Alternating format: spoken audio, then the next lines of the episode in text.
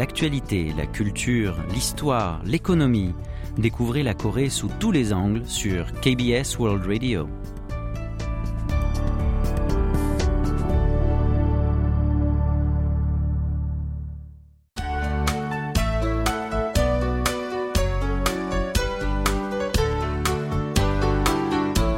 Séoul au jour le jour.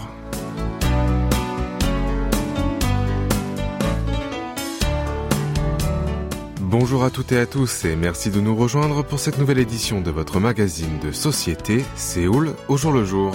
Du récent lancement d'un missile balistique intercontinental par la Corée du Nord au drame tragique dans le quartier d'Itaewon, la Corée du Sud est encore sous le choc et reste vigilante. En réponse, depuis hier, la province de Gyeonggi distribue un nouveau dépliant de trois volets sur les directives en cas d'urgence. Il contient des conseils d'action pertinents afin d'assurer la sécurité des citoyens et de leurs proches.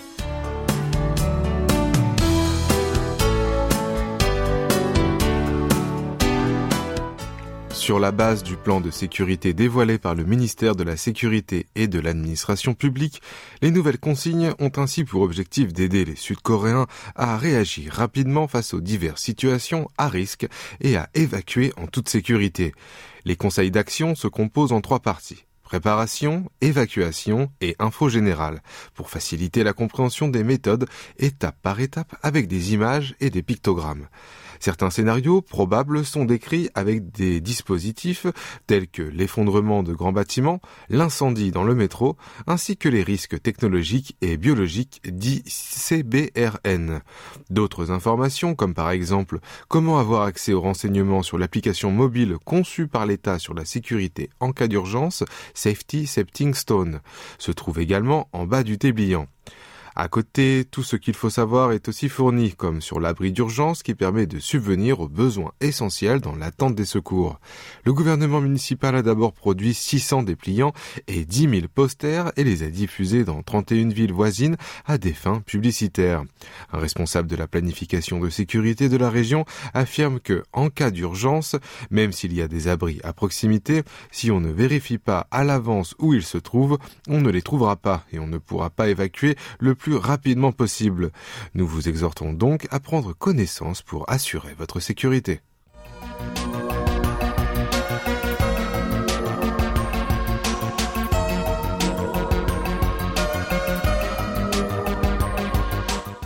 Que nous soyons des touristes ou des enfants du pays, il est toujours amusant de visiter un beau marché pour essayer des nourritures locales ou nous acheter des souvenirs.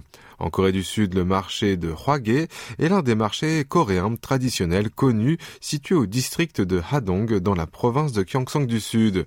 Signifiant les fleurs qui éclosent, en caractère chinois, le bazar se trouve au long de la rivière Somjin qui sépare les deux grandes régions de la péninsule coréenne, Gyeongsang et Jeonla, dit également Yangnam et Honam respectivement. En raison des caractéristiques géographiques, depuis des années, il reste un symbole d'harmonie entre les deux régions frontalières, qui parfois interagissent mal à cause de raisons historiques et politiques. Les commerçants sont en effet composés de personnes de Yangnam et Honam, et sur place on peut écouter les dialectes subtilement mélangés. Le marché de Hwage avait décliné après la guerre de Corée et avait presque perdu son apparence d'origine. Mais avec la chanson Marché de Hwage ou Hwage Jangto de Jo Young-nam, sortie en 1988, qui est encore de nos jours très populaire, il a commencé à attirer le cœur des Sud-Coréens et en 2001, il a subi d'importants travaux de reconstruction et est devenu aujourd'hui une attraction touristique. Mais malheureusement, nous ne pouvons peut-être plus qualifier ce marché de symbole d'harmonie.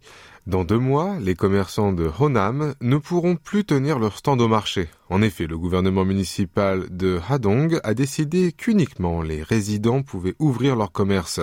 Actuellement, seuls 3 des 74 magasins appartiennent à des marchands de Honam et vont donc bientôt disparaître. D'ailleurs, ce n'est pas la première fois que le village lance une telle mesure. En 2014, un incendie s'est déclaré dans des magasins d'herbes médicinales et a causé d'énormes dégâts matériels et une quarantaine de commerces ont été réduits en cendres. Un an plus tard, la restauration a été achevée, mais la région a donné la priorité aux résidents locaux. Et à cette époque, pour la première fois, les commerçants du Jolla perdaient leur lieu de travail et de vie. Alors, de nombreuses controverses ont éclaté et finalement, certains d'entre eux ont été autorisés à réaménager. Cependant, cette décision discriminatoire est revenue. Un touriste, déçu, n'a pas caché son interrogation sur le futur de ce marché. Le marché a réouvert ses portes en tant que symbole d'harmonie, ce qui attire pas mal de touristes, mais si cette mesure est introduite à nouveau, sa valeur inclusive ne va-t-elle pas s'effondrer?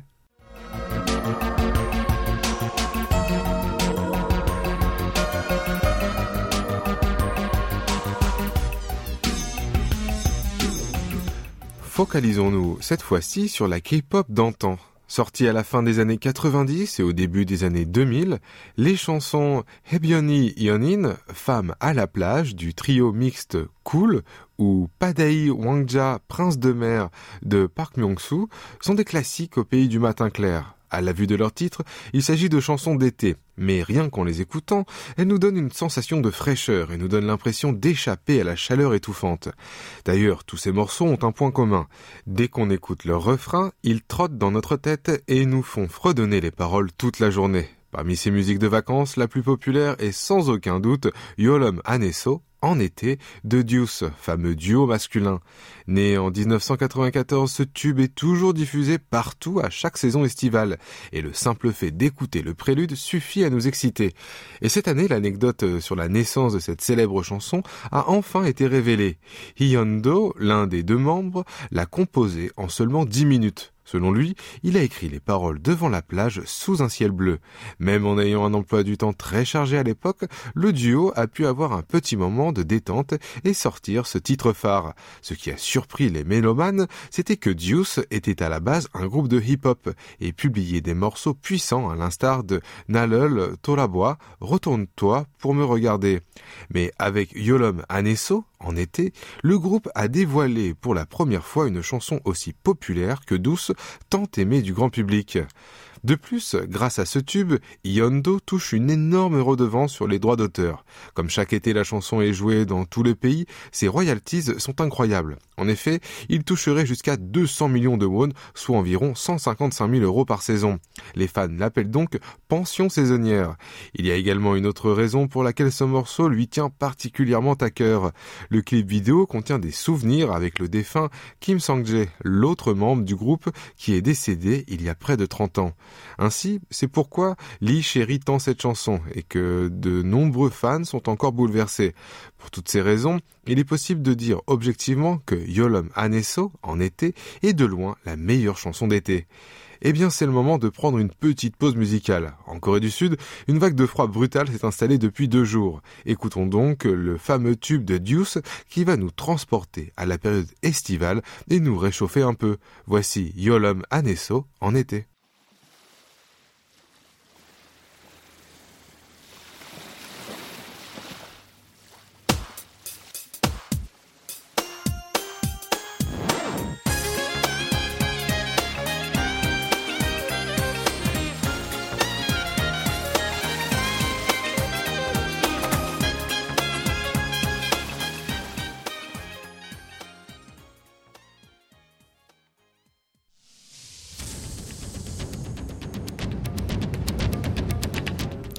Vous avez aimé, vous avez détesté, vous avez adoré. Faites-nous part de vos réactions en nous écrivant à french.kbs.co.kr.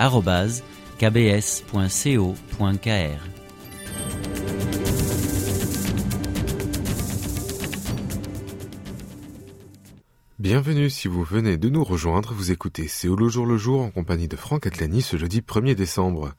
Comme lors de chaque fin d'année en Corée du Sud, les spectacles se multiplient et depuis peu, de plus en plus de billets de concerts se vendent sur les plateformes ou sur les communautés de vente d'occasion de manière illégale. Par exemple, les vendeurs à la sauvette revendent même des billets de concerts gratuits pour des millions de won, telle une spéculation. Ainsi, leurs prix ont triplé, voire plus sur certains sites. Face à ce marché noir, un journaliste de KBS a enquêté sur cette technique illégale, mais tant généralisée.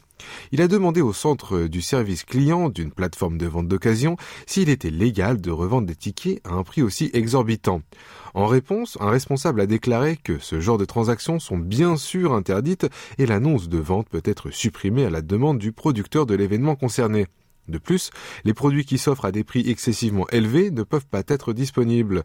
Mais le problème, c'est que cela signifie aussi que l'acte n'est pas euh, juste recommandé, qu'il n'y a pas de propre réglementation. De loin, en l'absence de fondement juridique, certains sont convaincus que l'activité de revente est totalement possible dans un marché libre. En revanche, selon les milieux juridiques, pour la majorité, des sanctions doivent être mises à disposition par les lois sur les plateformes ou la promotion de la culture et des arts, et non par celle sur la répression des délits. Alors dans ce cas-là, à l'étranger, quelles réglementations législatives sont en place pour la revente des billets? D'abord à New York, une activité pour céder des billets de spectacle est strictement interdite en application de la loi de l'art et de la culture. Pour une transaction avec des billets de pièces de théâtre ou des comédies musicales, il faut une licence. Ensuite, le pays voisin, le Japon, a également mis en œuvre une loi similaire en 2019. Si un vendeur répète l'acte de profit en ligne, il risque d'être condamné à une peine pouvant aller jusqu'à un an de prison ou une amende d'environ 7200 euros. Il en va de même avec l'Australie. Si la loi est violée, une amende pouvant atteindre un maximum de 14 500 euros est infligée.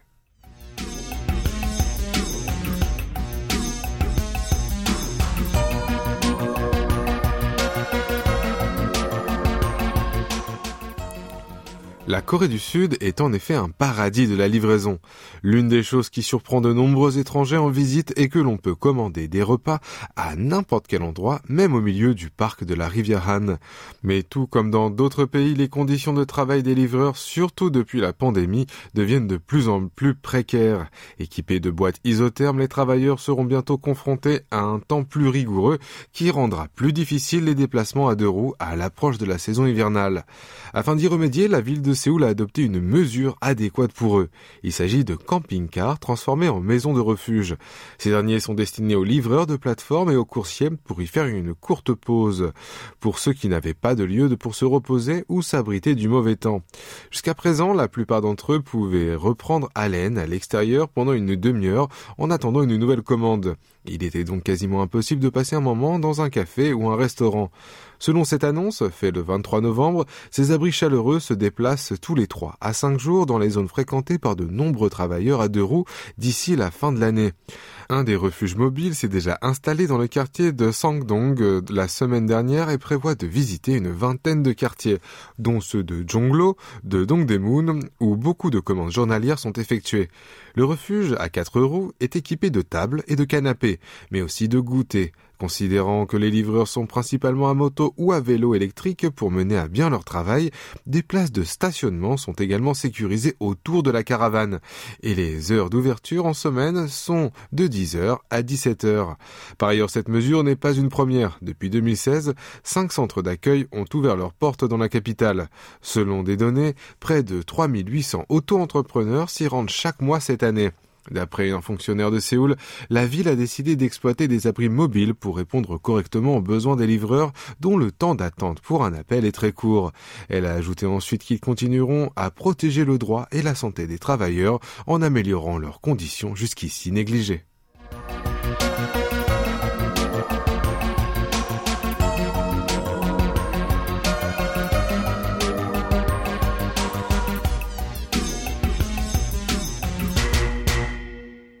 Tandis que le nombre de ménages d'une personne ne cesse d'augmenter, la Corée du Sud vieillit à une vitesse jamais atteinte. Une personne âgée sur cinq vit seule et le nombre de morts seniors solitaires s'intensifie avec la prolongation de la pandémie de Covid-19. Par exemple, l'année dernière, près de 950 aînés ont perdu la vie dans la solitude. Afin de résoudre ce problème, une belle campagne du nom de Greetings Milk, responsable de la santé et de la sécurité des seniors, se fait remarquer par le public. Lancée en 2003 par une association protestante, la campagne consiste à livrer du lait aux seniors au petit matin depuis près de 20 ans. Au début, c'était pour compléter la nutrition de ces personnes âgées. Mais depuis l'année 2007, alors que la mort solitaire a émergé comme un souci sociétal critique dans le pays, les livreurs ont commencé à s'enquérir de la santé des aînés.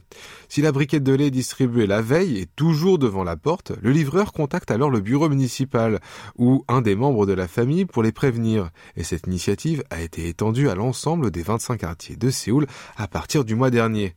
En une vingtaine d'années, le nombre de foyers bénéficiaires atteint désormais près de 3600.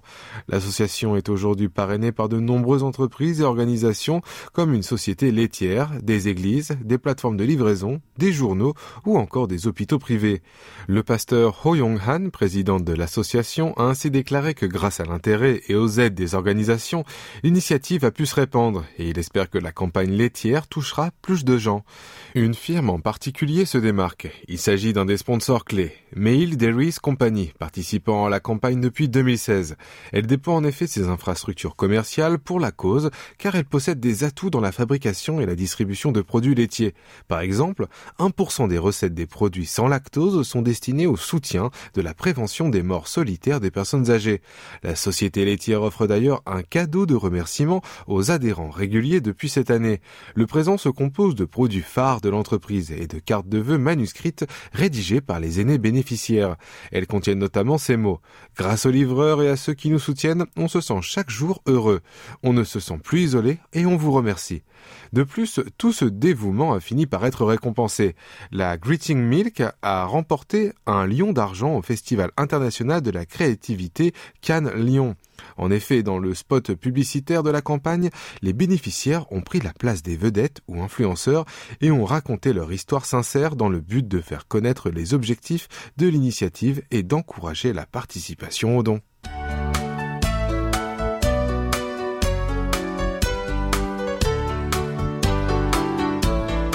Ainsi s'achève notre émission de Séoul au jour le jour. C'était Lee Jang-yeon à la rédaction, Franck Atlani au micro avec Kim Hong-ju à la réalisation. Merci de nous avoir suivis et nous vous souhaitons une excellente soirée.